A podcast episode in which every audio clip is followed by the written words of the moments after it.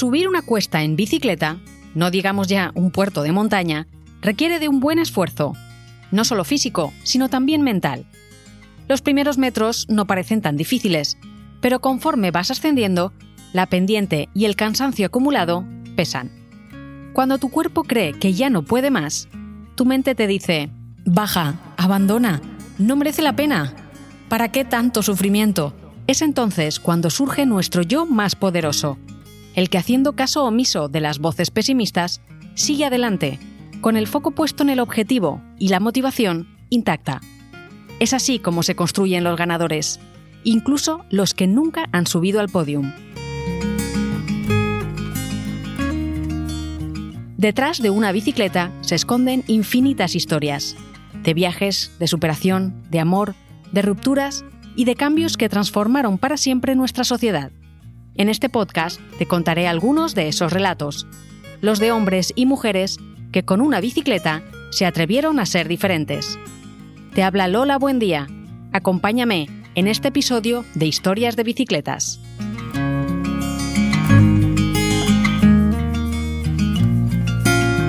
El diablo con vestido.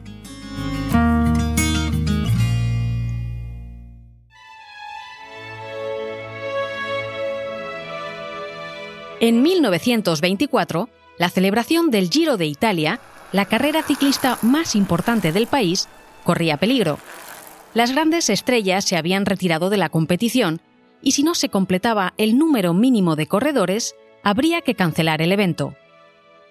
Por esa razón, se tomó una decisión sin precedentes. Se abriría la inscripción a cualquier deportista independiente. 90 ciclistas formalizaron la inscripción, de los cuales solo 30 conseguirían terminar la carrera.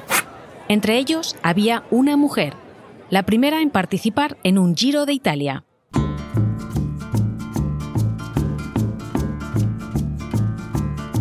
¿Quién era ella?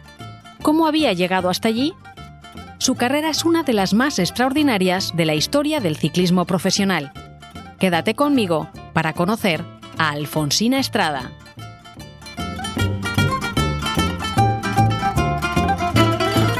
Una de las carreras ciclistas más importantes de todos los tiempos es sin duda el Giro de Italia. Viene celebrándose desde 1909, cuando el periódico deportivo La Gazzetta dello Sport tomó la iniciativa de organizar una competición al estilo del Tour de Francia.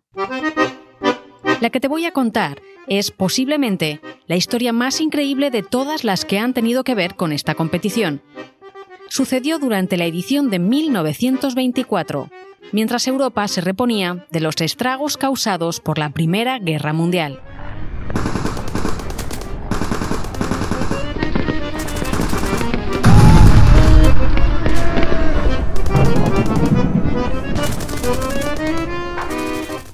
Aquel año, las grandes figuras de la época, como Constante Giardeño, Gaetano Belloni o Giovanni Brunero, se habían negado a competir al no llegar a un acuerdo con la organización respecto a cuestiones económicas. Ni los equipos ni la propia organización querían asumir el coste de apoyar a estos deportistas. El resultado fue que las principales estrellas se retiraron. Con la perspectiva de un giro con poco interés para el público, la organización necesitaba completar el número mínimo de corredores para no tener que cancelar la edición. Entonces, por primera vez en su historia, el Giro abrió la inscripción a cualquier persona que quisiera participar, sin necesidad de que contara con equipo o patrocinadores. Para que la oferta fuera más atractiva, se incluyó alojamiento y comida para todos los participantes. Aunque, eso sí, se dejó claro que no habría managers, masajistas, mecánicos o coches de equipo. La posibilidad de formar parte de una competición tan prestigiosa animó a muchos deportistas independientes y personas anónimas, que encontraron en la edición de aquel año una oportunidad única de vivir en primera persona la experiencia de la competición y quizás hacerse con alguna victoria. Finalmente, se inscribieron 90 ciclistas, todos italianos, de los cuales, como te avanzaba, solo 30 llegarían a la meta completando todas las etapas. Por el camino quedarían los accidentados, los que abandonaron o los demasiado lentos. A decir verdad, aquella edición pese a contar con la participación de ciclistas no profesionales, no fue precisamente la más sencilla. La organización diseñó una ambiciosa ruta de 3.613 kilómetros en 12 etapas de impresión, lo que daba una media por etapa de 302 kilómetros. Un desafío bárbaro si tenemos en cuenta que el Giro de Italia de 2020 recorrió una distancia similar, pero repartidos en 21 etapas, lo que da una media por etapa de 167 kilómetros, que no dejan de constituir un auténtico reto, pero están lejos de los 300 de media de la edición de 1924. Tampoco hay que olvidar que los medios técnicos de entonces poco tienen que ver con los de hoy en día. Ni las bicicletas, ni la equipación, ni los preparadores físicos eran los de ahora. Para que te hagas una idea, nuestra protagonista, Alfonsina Estrada, corrió con una bicicleta de casi 20 kilos con una sola marcha. ¿Te imaginas escalando los puertos de montaña de los Alpes con una bicicleta así, sin cambio de marchas? Y además, siendo la única mujer. Alfonsina le echó valor y consiguió terminar el giro, no sin mucho sufrimiento, algún que otro accidente y, para colmo, siendo descalificada a pesar de haber completado las 12 etapas. Antes de adentrarme en los detalles de la carrera, te presentaré a Alfonsina. Alfonsina Morini, que más tarde adoptaría el apellido de su marido, Estrada, nació en una granja cerca de Módena, al norte de Italia. Desde muy joven desarrolló un profundo amor por la bicicleta y por la competición, sus padres hicieron todo lo posible para disuadirla de las carreras, pero ella tenía una fuerte voluntad y además era una excelente atleta. De constitución recia y piernas fuertes, pronto destacó por su habilidad y rapidez. Hasta tal punto llegó su afán competitivo que los vecinos, viéndola llegar a toda velocidad sobre la bicicleta, la apodaron con el sobrenombre del Diablo con vestido.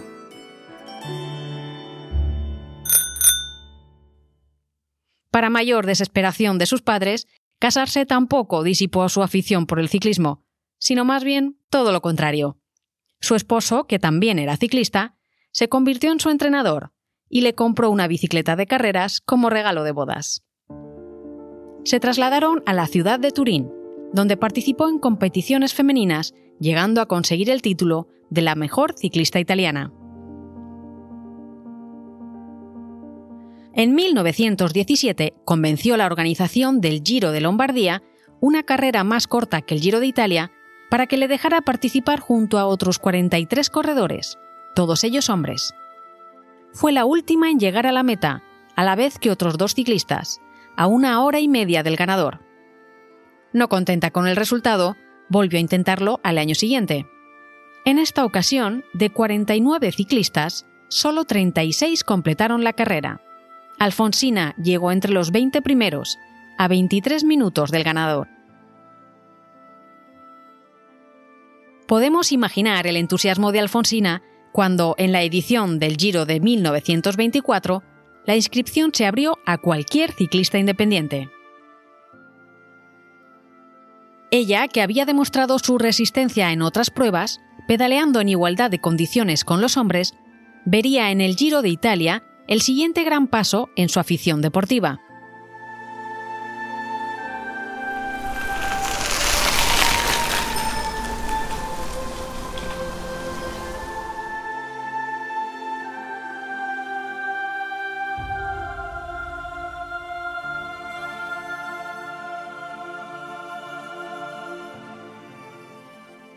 La organización del Giro no tenía una norma específica que prohibiera la presencia de mujeres en el pelotón.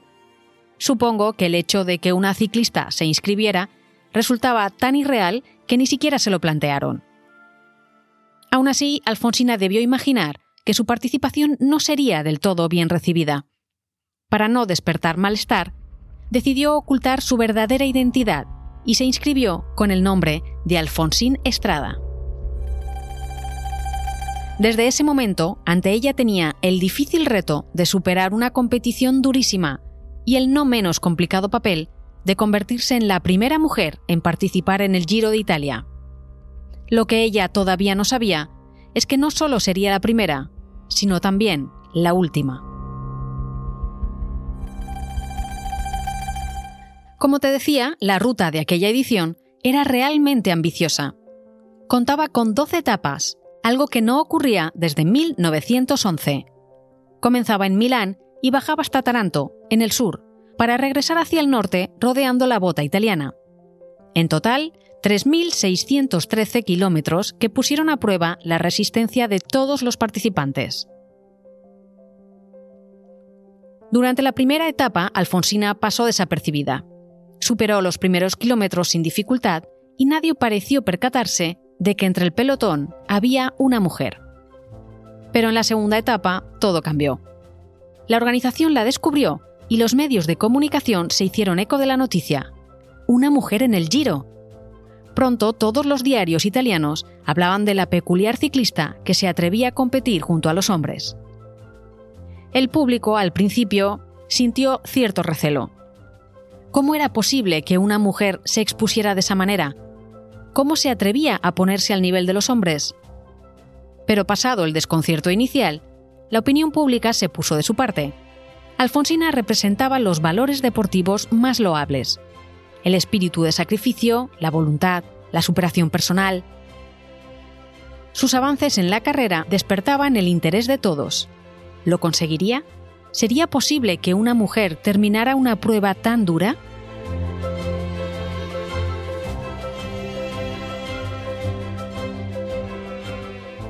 En la cuarta etapa, Alfonsina se había convertido en la protagonista absoluta de una edición del Giro falta de estrellas.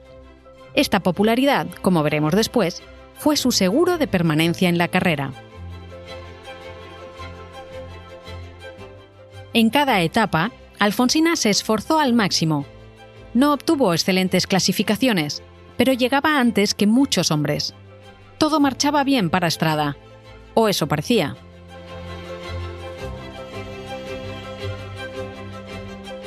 La buena estrella de la ciclista cambió de rumbo en la etapa octava. Ese día el clima fue espantoso, con lluvia y fuertes vientos que hacían temblar las bicicletas. Estrada sufrió varias caídas y pinchazos y arrastraba una lesión de rodilla desde la etapa anterior. La ruta de ese día unía las ciudades de Lanquila y Perugia, 296 kilómetros de puro sufrimiento. En uno de los momentos más difíciles, mientras luchaba contra el viento y conducía con destreza junto a sus compañeros, su bicicleta se desestabilizó y chocó, con tan mala pata que rompió el manillar.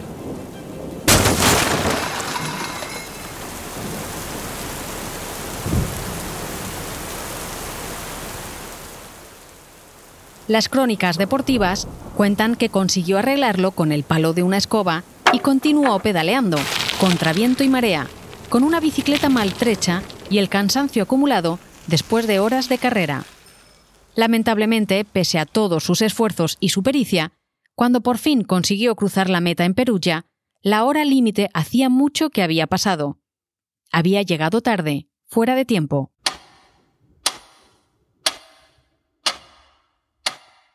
Los jueces valoraron su valiente conducción y consideraron su mala suerte, pero los más conservadores decidieron que debía ser descalificada.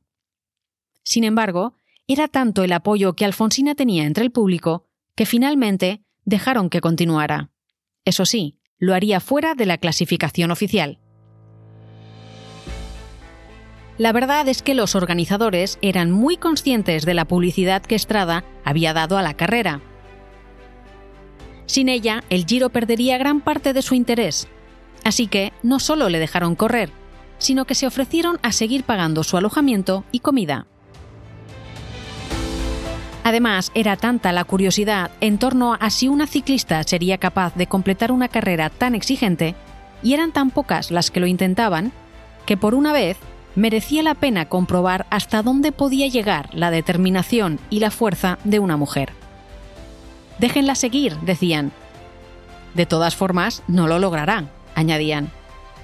Al final, la curiosidad se impuso y, aunque fuera de la competición, se permitió que Estrada siguiera corriendo. Cualquiera con menos determinación habría abandonado. Estaba lesionada, tenía una bicicleta estropeada, ninguna posibilidad de obtener rédito profesional y todavía le quedaban cuatro complicadas etapas. Pero lo que Alfonsina tenía por delante estaba por encima de todo eso. Iba a demostrarse a ella misma y al mundo que podía hacerlo. Las siguientes etapas hasta Milán fueron de infarto. En la décima volvió a sufrir una aparatosa caída. Llegó a la meta herida y llorando, pero fue recibida entre vítores por una multitud que alababa su coraje y que acabó por sacarla de la bicicleta y llevarla en volandas. A esas alturas, Alfonsina era toda una estrella. A pesar de todas las complicaciones, Estrada cruzó la meta en Milán con éxito. Lo hizo muy por detrás del ganador, 38 horas después. Un resultado que no está tan mal si tenemos en cuenta que solo 30 de los 90 inscritos terminaron la prueba, y que el último en llegar lo hizo a 20 horas de distancia del ganador. En cualquier caso, aunque Alfonsina logró terminar una de las rutas más exigentes del mundo para cualquier ciclista profesional, y aunque lo hiciera en condiciones precarias, eso no fue suficiente para convencer a la organización de que permitiera formar parte a las mujeres en las siguientes ediciones. Después de ella, nunca más una mujer participó junto a los hombres en el Giro de Italia, pero la gesta de Alfonsina Estrada no fue en balde. Con su esfuerzo demostró que el ciclismo profesional no es exclusivo del género masculino. Sembró la semilla que más tarde germinaría en lo que hoy es el Giro de Italia femenino. Una competición ciclista a la altura de la masculina, que actualmente se ha convertido en la carrera ciclista por etapas femenina más prestigiosa. Pero para eso habría que esperar todavía varias décadas, hasta 1988, y esa es otra historia.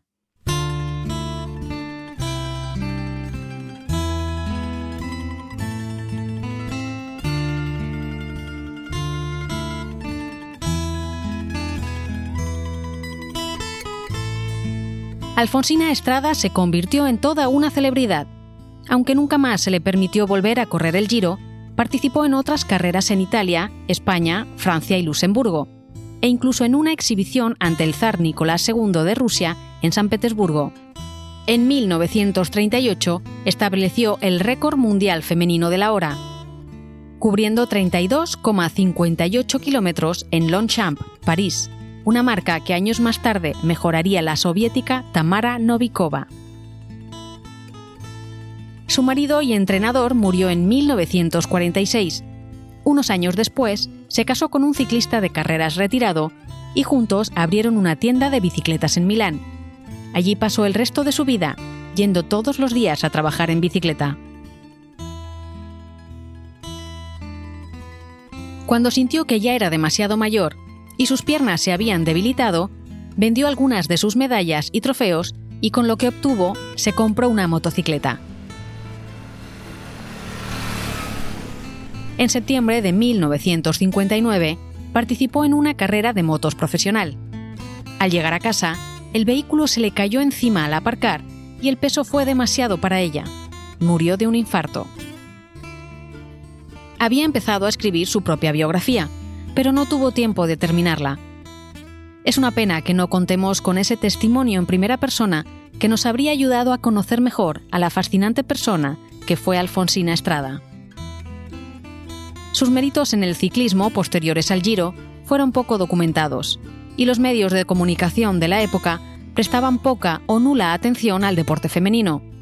Pese a todo, Alfonsina Estrada consiguió ganarse el respeto del público, de los periodistas y de sus competidores, pasando a la historia como la gran deportista que fue. En Italia, cerca del lago Como, se encuentra la iglesia de la Madonna de Ghisallo, considerada la patrona de los ciclistas en ese país.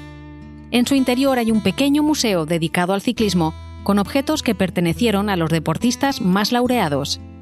Allí, entre los bustos de Bartali y Coppi y los maillots de Indurain y Pastrani, encontrarás también la bicicleta de Alfonsina Estrada.